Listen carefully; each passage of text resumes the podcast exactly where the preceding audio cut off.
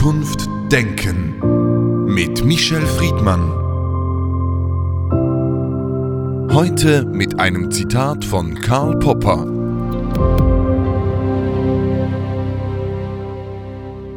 Eine Theorie ist nur dann wissenschaftlich, wenn sie überprüfbar ist. Was ist Wissenschaft heute, Michel Friedmann? Das Wort Wissen steckt in der Wissenschaft und ist insofern wichtig, weil es das dialektische Gegenwort zum Glauben ist. Die Menschheit ist geprägt von zwei äh, Hilfsmodellen, um die Welt zu verstehen. Das eine ist Glauben und das andere ist Wissen. Und selbst Max Planck formuliert das äh, sehr klar. Ich zitiere, für den gläubigen Menschen steht Gott am Anfang, für den Wissenschaftler am Ende aller seiner Überlegungen. Und an diesem Satz erkennen wir, warum das Wissen etwas ist, was ebenfalls erklärt in sich selbst, dass wir gerade das, was wir wissen, jetzt zu wissen glauben. Und äh, ein großer Wissenschaftsforscher in Deutschland äh, hat das so formuliert, Martin Carrier, Zitat, letztlich wissen wir nicht, ob die Welt verstehbar ist. Dieser letzte Zweifel, den wir haben, der schneidet sich und ergänzt sich wiederum mit dem Gläubigen. Mit einem Unterschied. Der Gläubige bleibt dabei, dass die Welt nicht verstehbar sei für den Menschen. Der Wissenschaftler akzeptiert, dass dies so sein könnte, aber er und sie alles tun werden, damit wir das überwinden, damit wir immer mehr wissen. In dieser Dialektik zwischen Glauben und Wissenschaft, und Sie haben es angesprochen, gibt es ja den Absolutismus Gott, weil der ist gegeben, das ist der Ausgangspunkt. Bei der Wissenschaft ist es eine Art Relativismus, die Wissenschaft korrigiert sich selbst permanent. Für viele Menschen ist dieser Relativismus eigentlich eine schwierige Situation. Wie kann man dann Wissen verbindlich machen und wann wird Wissenschaft sozusagen Kanon eines Wissens einer Gesellschaft? Wie großartig ist diese Form von Relativismus, das Eingestehen, dass es nicht die Wahrheit, sondern viele Perspektiven von Wahrheit gibt. Eingestehen, dass ich nur zu dem Zeitpunkt, an dem ich gerade an etwas Wissenschaftlichen arbeite, die Erkenntnis des jetzigen Augenblickes habe und bereits an einem ganz anderen Teil der Welt jemand schon weiter ist als ich mit der Wissenschaft und zu wissen, dass in vielleicht 30 oder 50 Jahren das, was als eine geniale wissenschaftliche Erkenntnis ist, sich dann als ein Irrtum herausstellt. Wie wunderbar ist es, dass die Wissenschaftler als Prinzip Trial and Error haben. Das macht uns als Menschen deutlich, dass wir dynamisch sind, dass wir lernfähig sind, aber dass wir uns nie einreden, wir würden in der Lage sein, Gott zu sein. Denn die Idee Gottes ist der Allmächtige und der Allwissende. Es gibt nicht das Allwissende, weder bei Gott übrigens noch bei Menschen. Und die Wissenschaft zwingt uns mit dem, was sie Relativismus nennen, zu erkennen, dass wir immer nur in diesem Moment der Erkenntnis, in einer Erkenntnis uns nach außen erklären, die übrigens anders als beim Glauben beweisbar sein muss, eine gewisse Objektivität, Logik, nennen Sie all die Wissenschaftsgrundsätze, darstellen muss, die wir international gesetzt haben, aber dass wir gleichzeitig wissen, wir sind auf einem Weg und nicht am Ziel. Ich habe so den Eindruck immer wieder gehabt, dass es ja schön wäre, wenn alles so ist, wie Sie sagen und dass es auch innerhalb der Gesellschaft so akzeptiert würde. Es gibt aber so ein, eine Art Wissenschaftsfeindlichkeit, die fast schon paradox zu unserer Zeit ist. Teilen Sie diese Einschätzung? Es gibt diese Wissenschaftsfeindlichkeit, weil es eine Sehnsucht nach Vereinfachung gibt. Wir leben in der komplexesten Welt, in der Menschen je gelebt haben, weil Menschen wie noch nie zuvor die komplexe Welt kennengelernt haben. Durch die sozialen Medien, durch die Kommunikationschancen, die wir im 21. Jahrhundert erleben, erleben wir gleichzeitig eine Unzahl an Informationen. Wir erleben den Fortschritt, wir erleben den Rückschritt, wir erleben übrigens, dass eine Erkenntnis, die uns gerade formuliert wurde, gerade in der Corona-Phase, drei Monate später wieder aufgehoben ist. Wir können uns also nicht einrichten. Wir können es uns nicht bequem machen. Wir können nicht sitzen und sagen, ich kenne die Wahrheit. Wir können nicht mit den Ausrufezeichen lange, lange Jahre leben, wie unsere Vorfahren das glaubten leben zu können, sondern das Fragezeichen ist das Satzzeichen des 21. Jahrhunderts. Und das ist anstrengend. Es ist auch nervend. Es ist schwer, sich in dieser Welt einzurichten, zu finden. Das ist eine Herausforderung der Postmoderne. Es ist eine Herausforderung der digitalen Welt, in der wir angekommen sind. Aber gleichzeitig in dem Begriff Herausforderung steht drinnen, es ist die größte Chance, die wir auch haben, dass Menschen das ablehnen, dass sie das Gefühl haben, dass sie das alles nicht wissen wollen, dass sie eigentlich in Ruhe gelassen werden wollen, dass sie sich einmal ihr Weltbild geschaffen haben und mit diesem Weltbild wollen sie Jahrzehnte leben und dann mit diesem Weltbild sterben und permanent dabei gestört werden, auch von den Wissenschaften, die in unseren Diskussionsräumen, auch in unseren politischen, noch nie so eine Bedeutung und so einen Raum hatten wie jetzt, zu Recht und viel zu spät und übrigens her mit den Geisteswissenschaften, die da auch hingehören. Das ist das eine. Dass es aber ein großartiges Momentum ist, gerade für die junge Generation, ist das andere. Die Wissenschaft ist ja der Gesellschaft hoffentlich immer viele Schritte voraus. Das heißt auch, sie muss Risiken eingehen, sie muss etwas wagen. Wo setzen Sie eigentlich die ethischen Grenzen oder gibt es diese Grenzen gar nicht für die Wissenschaft? Sie soll tun und lassen können, was sie möchte. Als erstes möchte ich hinzufügen, es gibt ja den Begriff der Wissenschaftsgläubigkeit, der oft bei den Wissenschaftskritikern angebracht wird. Der Begriff ist in sich bereits ein Ausdruck dessen, äh, was es in der Wissenschaft nie geben kann. Denn Wissenschaft und Gläubigkeit, also Glauben, das funktioniert nicht. Die Wissenschaft ist der Vernunft, dem Argument, dem Denken zugeordnet und eben nicht dem Glauben.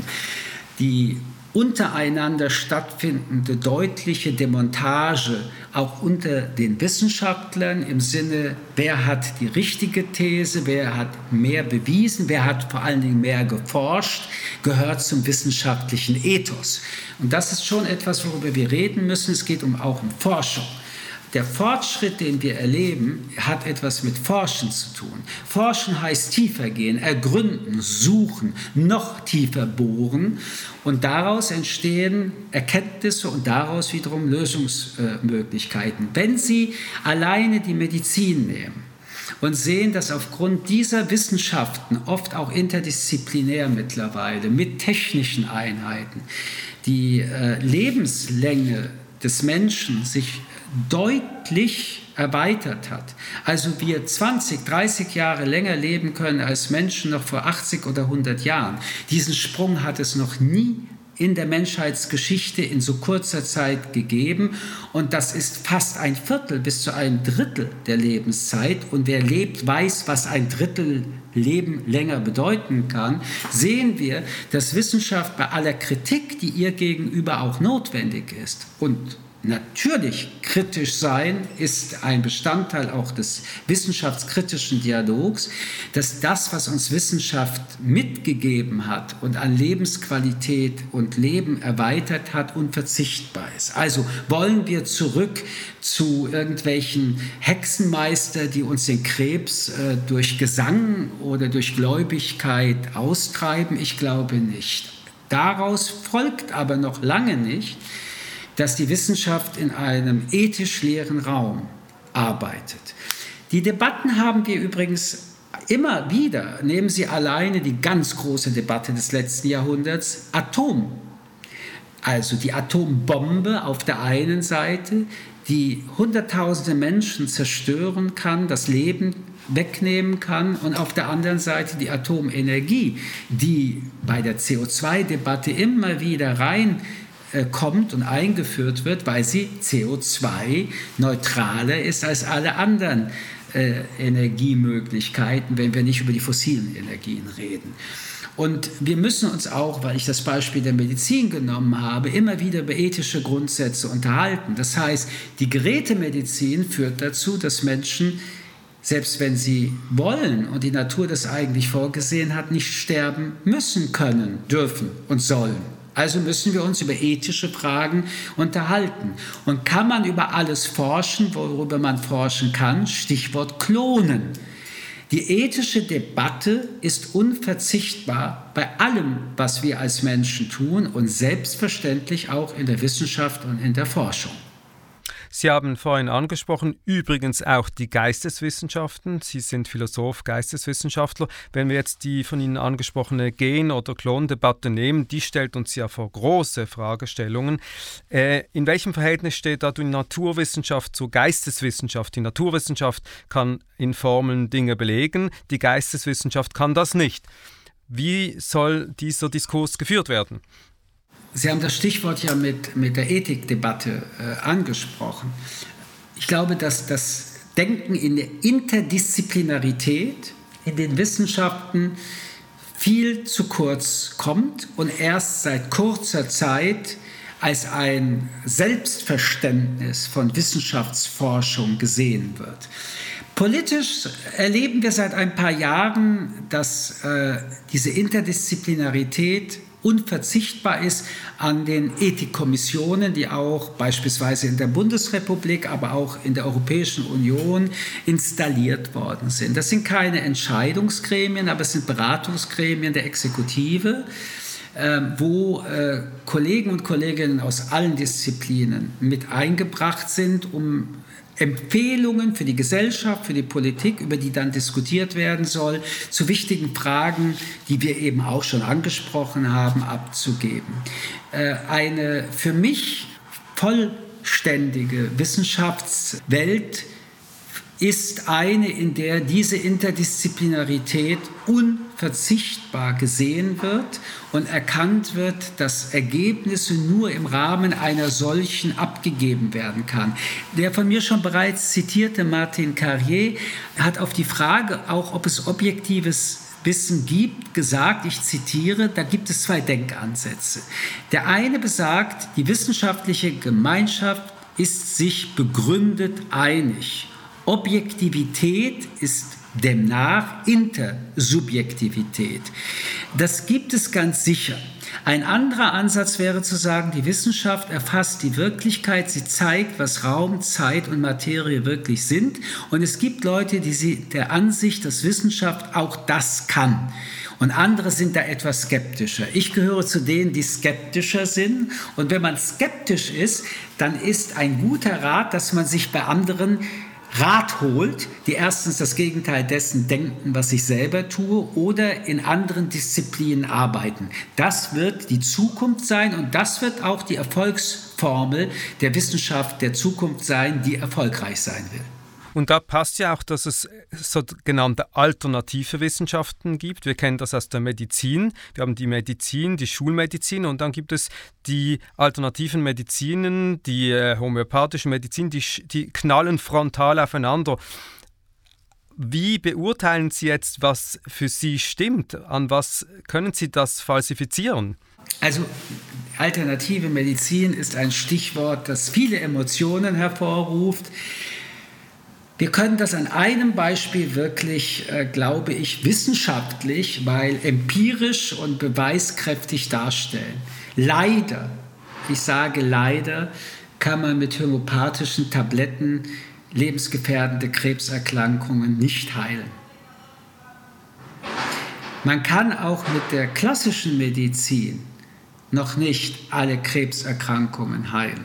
Aber vergleicht man die Heilungschancen durch die eine und die andere, dann kommt man jedenfalls empirisch dazu, ich kann es jetzt nur für mich sagen, dass wenn es mich erwischen sollte, werde ich mich mit mehr Vertrauen und Sicherheit der Medizin ähm, anvertrauen als den homöopathischen Tablettchen und Pillchen.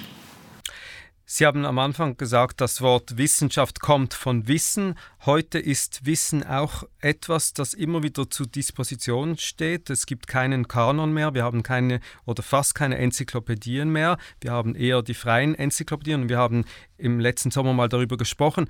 Wie wichtig ist denn, dass dieses Wissen kanonisiert wird für die jeweilige Generation? Die Grundlage vom Dialog, die Grundlage, wie wir die Welt sehen, besteht darin, dass ganz bestimmte Grundgrundlagen von uns in der Debatte akzeptiert werden. Nun kann man darüber streiten, was sollen die sein. Ich will das an einem Beispiel verdeutlichen. Wir, so ist der Stand der Wissenschaft, denken im Rahmen der Schwerkraft. Wenn zwei Menschen sich über astrophysische und astrologische Fragen unterhalten, und auf dieser Grundlage sich nicht einig sind, empfehle ich übrigens in meinem neuen Buch Streiten unbedingt folgendes Experiment. Denn das hat mit Wissenschaft eben zu tun. Experimente, Empirie, Beweise. Derjenige, der sagt, die Schwerkraft existiert nicht, wir beide befinden uns am zwölften Stock eines Hochhauses, hat überhaupt kein Problem, vom Balkon runterzuspringen. Ich wähle dann doch die Wissenschaftsgläubigkeit, die Sie gerade beschrieben haben. Also ich gehe auf Nummer sicher und benutze das Treppenhaus. Und wenn wir uns dann unten wieder treffen, dann können wir darüber diskutieren, was uns dieses Experiment eigentlich beweist. An diesem etwas absurden Beispiel, das aber überhaupt keine Absurdität in sich trägt, erkennen wir, dass eben die Grundlage einer dialogischen Gesellschaft darin besteht, an ganz bestimmten Dingen Einigkeit äh, zu finden. Eins und eins ist zwei ist eine Grundlage. Wir können auch eine Mathematik erfinden, bei der eins und eins y ist, aber sie muss dann in ihrer Gesamtlogik entsprechend aufgebaut sein. Solange ich diese Alternative nicht aufgebaut habe, empfiehlt es sich schon, wenn wir über mathematische Fragen reden, mit diesem Grundgedanken ein 1 und 1 ist 2 umzugehen. Wir leben in einer Zeit, in der Wissen relativiert, ja fast ins Absurde gezogen wird. Man lacht Menschen aus, die sich auf das Wissen berufen, bevor sie ins Gespräch gehen. Personen wie Trump, Bolsonaro oder auch Orban sind uns bekannt. Die politische äh, Ebene, die wir damit benennen, ist der Populismus. Das ist lebensgefährlich. Das ist nichts anderes, als Menschen in einen Irrglauben zu ziehen und ihnen aber auch noch das Gefühl zu geben, dass das Ganze argumentativ festsetzbar ist. Wir kennen es aber auch beim Judenhass und bei jeder Form von Rassismus. Diese pseudowissenschaftlichen Ergüsse, die über den Judenhass geschrieben, gedacht und konstruiert worden, bleiben, was sie sind. Lächerliche Scheinbegründungen für lebensgefährdende Hassüberlegungen und Gefühle. Der Wissenschaft haftet ja auch immer der Vorwurf des Elitären, des Elfenbeintums an. Wie ist denn diese Vermittlungsverantwortung von Wissenschaftlern und Wissenschaft gerade in der heutigen Zeit umgesetzt? Sind Sie zufrieden oder müsste das noch viel mehr und stärker passieren? Wie Sie wissen, nicht nur bei dieser Frage bin ich grundsätzlich nie zufrieden, nicht einmal mit mir selbst, aber Sie treffen einen äh, wichtigen Punkt. Wissenschaft hat viele Jahrzehnte, ich würde sagen bis zum Beginn des 21. Äh, Jahrhunderts in vielen Bereichen in sich selbst gelebt und in einem Kreislaufsystem Bestätigung und Widerspruch geübt. Wissenschaft muss in die Gesellschaft und damit meine ich nicht nur, dass Universitäten Studenten und Studentinnen noch offensiver zu kritischen Denkern und Wissenschaftlern werden lassen, sondern muss den gesellschaftspolitischen Diskurs suchen, finden, die Fähigkeit wissenschaftlicher Erkenntnisse so verständlich zu machen, dass jemand, der es nicht studiert hat und nicht die Bildung hat, es trotzdem versteht, ist aus meiner Sicht eine Conditio sine qua non der Wissenschaft der Zukunft. Und wenn jemand wirklich verstanden hat, was er zu erzählen hätte, dann wird er oder sie auch die richtigen Worte finden, damit es jeder verstehen kann. Und oft versteckt sich in dem Unverständlichen, ein mangelndes, ein noch nicht ausgereiftes Denken.